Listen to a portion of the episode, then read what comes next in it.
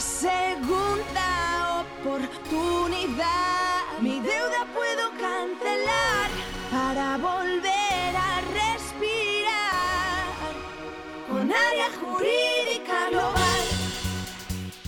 Buenos días a todos, un miércoles más en nuestro podcast jurídico en área jurídica global.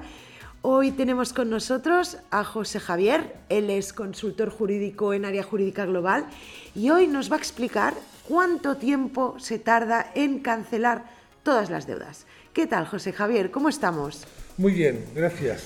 Cuéntanos, ¿por dónde empezamos? Vamos a ver lo que es la ley de la segunda oportunidad. El tiempo para que las deudas puedan quedar exoneradas, con la nueva ley que hubo una modificación en el mes de septiembre, es mucho más rápido que antes. Correcto, sabemos que en septiembre del 2022 ley concursal, ley de segunda oportunidad sufrió una reforma y por lo que sabemos es muy beneficiosa. Es muy beneficioso, sobre todo en rapidez, porque hablamos de un periodo de un año, año y poco, pero intentamos que sean en meses, con la ayuda de los profesionales del despacho, que siempre estamos con, el cliente y acompañándolo a todos los actos jurídicos y dependiendo cada proceso, pues intentamos que sea principalmente lo más rápido posible y en meses. Lo que tengo entendido es que antiguamente eh, las personas físicas que querían acogerse a la ley de la segunda oportunidad iban por juzgado civil. Tengo entendido que ahora ya no es así, es decir, todo, ya sea persona física o empresa, todo va por el juzgado mercantil. Sí, correcto, todo ya va por el juzgado mercantil, dado que al final estamos hablando de insolvencias, y al final es un proceso de concurso, pero de ser una sociedad desde una persona física. Pero ya, todo va por lo mercantil. Muy bien. Entonces, por ejemplo, eh, un caso, el último caso que hayas tenido con la ley de la segunda oportunidad, ¿qué de media podemos tardar en exonerar todas nuestras deudas? Hablamos aproximadamente de, un año.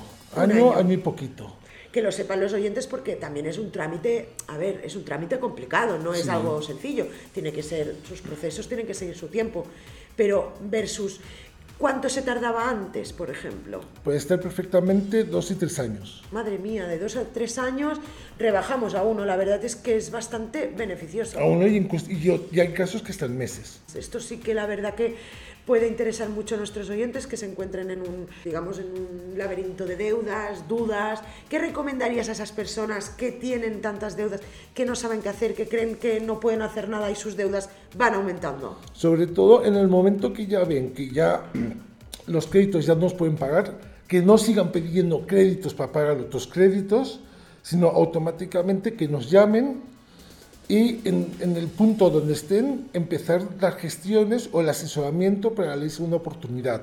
Porque al final hay muchas personas que para intentar pagar solicitan otros créditos y lo único que hacen es la bola más grande y al final de tener 10 créditos terminan teniendo 15 créditos. Claro, van endeudándose, la bola se va haciendo cada vez más grande y casi hasta ya una situación límite. Supongo que muchos clientes vienen al despacho en esa situación límite. Tal situación que a veces hay clientes que dicen o como o pago.